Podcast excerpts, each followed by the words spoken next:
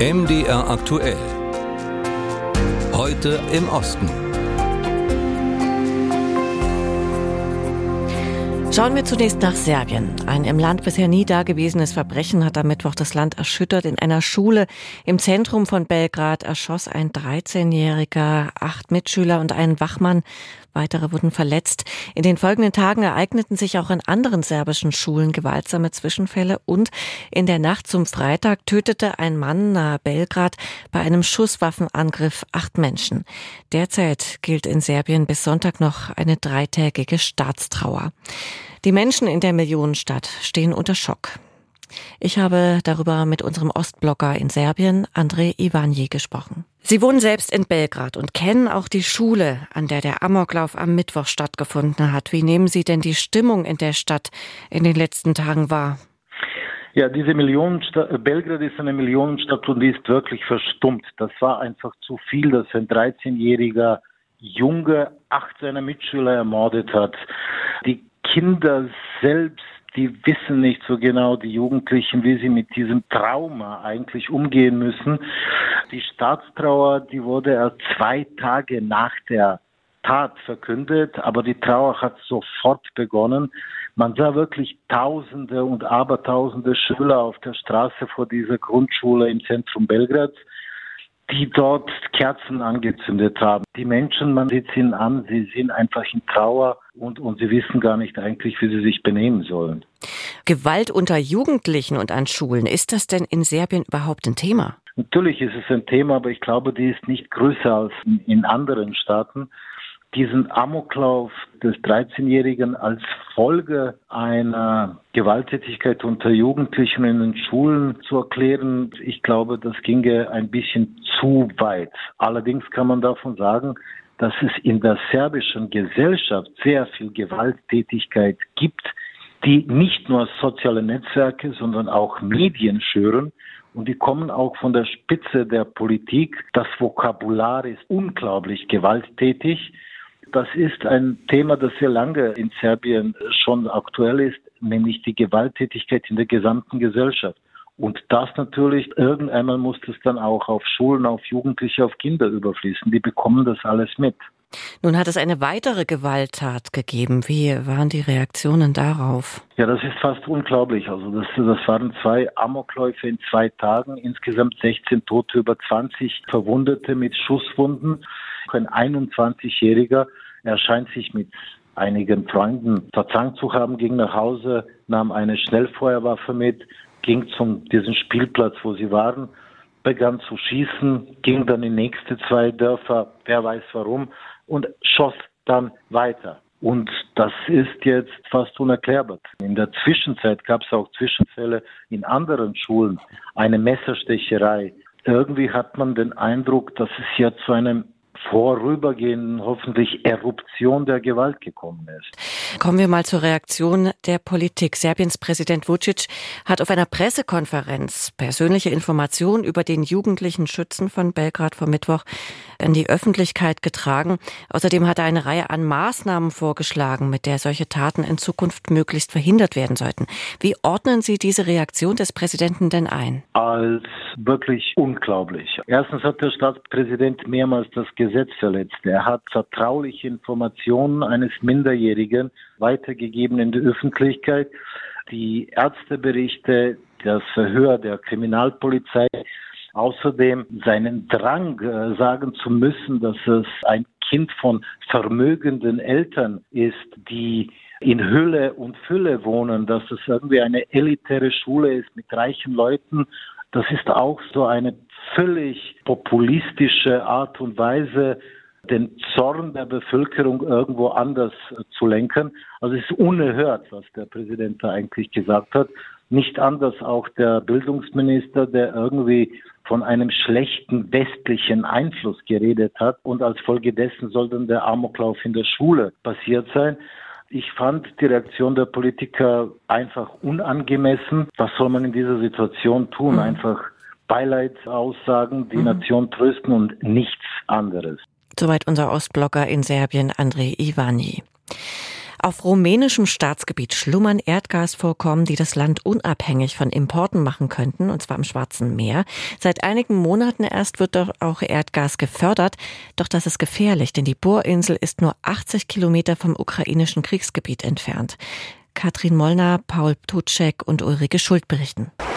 Der Ingenieur Valentin Solomon arbeitet für die Bohrinsel Ana im Schwarzen Meer. Um offshore, also auf der Bohrinsel, arbeiten zu dürfen, muss der junge Mann regelmäßig Sicherheitstrainings absolvieren. So wie heute. In einer riesigen Schwimmhalle übt er, sich bei einem Hubschrauberabsturz über dem Meer zu retten. Ich hatte noch keinen Ernstfall. Niemand würde sich wünschen, wirklich in so eine Situation zu kommen, dass man mit dem Helikopter im Wasser landet. Mit einer Helikopterattrappe wird ein Absturz simuliert. Sie senkt sich unter Wasser und der junge Mann muss sich aus ihr befreien befreien. Kurz bevor es losgeht, gibt Valentins Sicherheitstrainer Anweisungen. Nimm diesen Helm, der kann schwimmen. Mundstück in den Mund, Klammer auf die Nase. Seit Juni 2022 wird auf der Bohrinsel Erdgas gefördert. Es wird über eine 120 Kilometer lange Pipeline ans rumänische Festland geliefert. Die Bohrinsel ist 3000 Tonnen schwer, im Meeresboden befestigt und hat drei Decks über dem Wasser. Eigentlich funktioniert sie unbemannt. Doch Valentin und seine Kollegen müssen für Wartungsarbeiten auch regelmäßig auf der Bohrinsel arbeiten. Sie ist außerdem nur 80 Kilometer von ukrainischem Gebiet entfernt. Von diesem Punkt aus sieht man alle vier Seiten der Bohrinsel. Dort ist Osten. Also das Schwarze Meer. Und in dieser Richtung liegt die Ukraine. Es gibt ein Sicherheitssystem für die Plattform. Das beinhaltet vier Kameras in einem 90-Grad-Abstand auf allen vier Seiten der Plattform. Weil die Plattform immer wieder unbemannt ist und hier mitten im Meer alles Mögliche passieren kann. Was um die Bohrinsel herum auf dem Meer geschieht, überwachen die Kollegen in der Kommandozentrale auf dem Festland. Wenn Valentin dort Dienst hat, schaut auch er aufmerksam auf die vielen Bildschirme im Überwachungsraum. Es ist gut, die Schiffe zu beobachten, die von ihrem Kurs abgekommen sind, um einen Zusammenstoß mit der Bohrinsel und jegliche potenzielle Gefahr zu vermeiden. Jedes Schiff, das nicht bei uns gelistet ist und eine bestimmte Nähe erreicht, löst einen Alarm. Seit dem Krieg in der Ukraine sind auch Wasserminen eine reale Bedrohung geworden. Vom Versorgungsschiff der Bohrinsel aus hatten Kollegen von Valentin bereits einmal eine Mine gesichtet. Und das in gefährlicher Nähe zur Pipeline. Die rumänische Kriegsmarine hat zwar versucht, sie zu entschärfen, doch sie ist trotzdem explodiert. Verletzte und Schäden an der Gasleitung gab es damals nicht. Ich glaube, dass die Arbeit, die ich in dieses Projekt gesteckt habe, sehr wichtig war und ist. Vor allem in Anbetracht dieses Krieges. Dieses Projekt lässt unser Land aufatmen und womöglich einige Nachbarländer auch. Die Betreiberfirma der Bohrinsel Black Sea Oil and Gas will ihre Gasförderung in der nahen Zukunft um 50 Prozent steigern trotz des erhöhten Sicherheitsrisikos. In einigen osteuropäischen Staaten ist die Pressefreiheit bedroht. Der Staat greift immer stärker in die Medienlandschaft ein. Doch es gibt auch eine neue Entwicklung, die sich gegen diesen Trend stemmt. Und zwar investieren Privatleute in Pressefreiheit. Wie dieses neue Anleiheprojekt in Osteuropa funktioniert, berichtet Klaus Deuser. Pluralis investiert in Medienunternehmen, die in ihrem Heimatland keine Chance auf eine konventionelle Finanzierung haben oder durch eine solche ihre Unabhängigkeit einbüßen würden. Gerade in Osteuropa ist nach den Worten von Max von Abendroth von Pluralis die Pressefreiheit durch eine ganz spezielle Strategie bedroht, und zwar durch das sogenannte Media Capture. Unter Media Capture versteht man die Übernahme von Medienunternehmen durch Regierungen oder regierungsnahe Interessensgruppen, die das Ziel verfolgt, politische Einflussnahme zu gewinnen. Das sei in letzter Zeit vor allem in Polen und Ungarn, aber auch in der Slowakei, Kroatien, Rumänien und Bosnien-Herzegowina zu beobachten. Das sind alles Länder, die auf dem Pressefreiheitsindex von Reporter ohne Grenzen im Ranking in den letzten Jahren erheblich verloren haben. In diesem Ranking, das 180 Länder umfasst, fiel Ungarn auf Platz 85 zurück. Polen von Platz 18 im Jahr 2015 inzwischen auf Platz 66.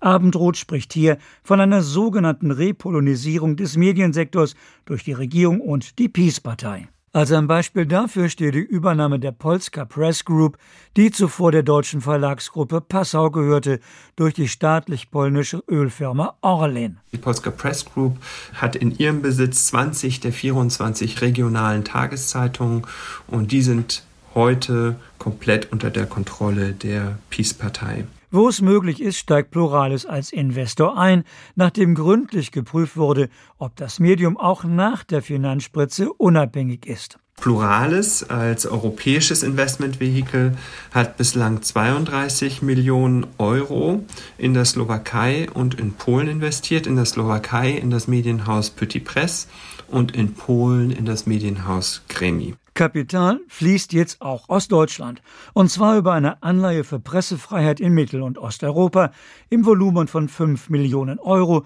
die von der größten sozialökologischen Bank in der Bundesrepublik, der GLS Bank, vertrieben wird. Gezeichnet werden können Wertpapieranteile ab 1000 Euro. Die Verzinsung liegt bei jährlich 5 Prozent bei einer Laufzeit von 10 Jahren.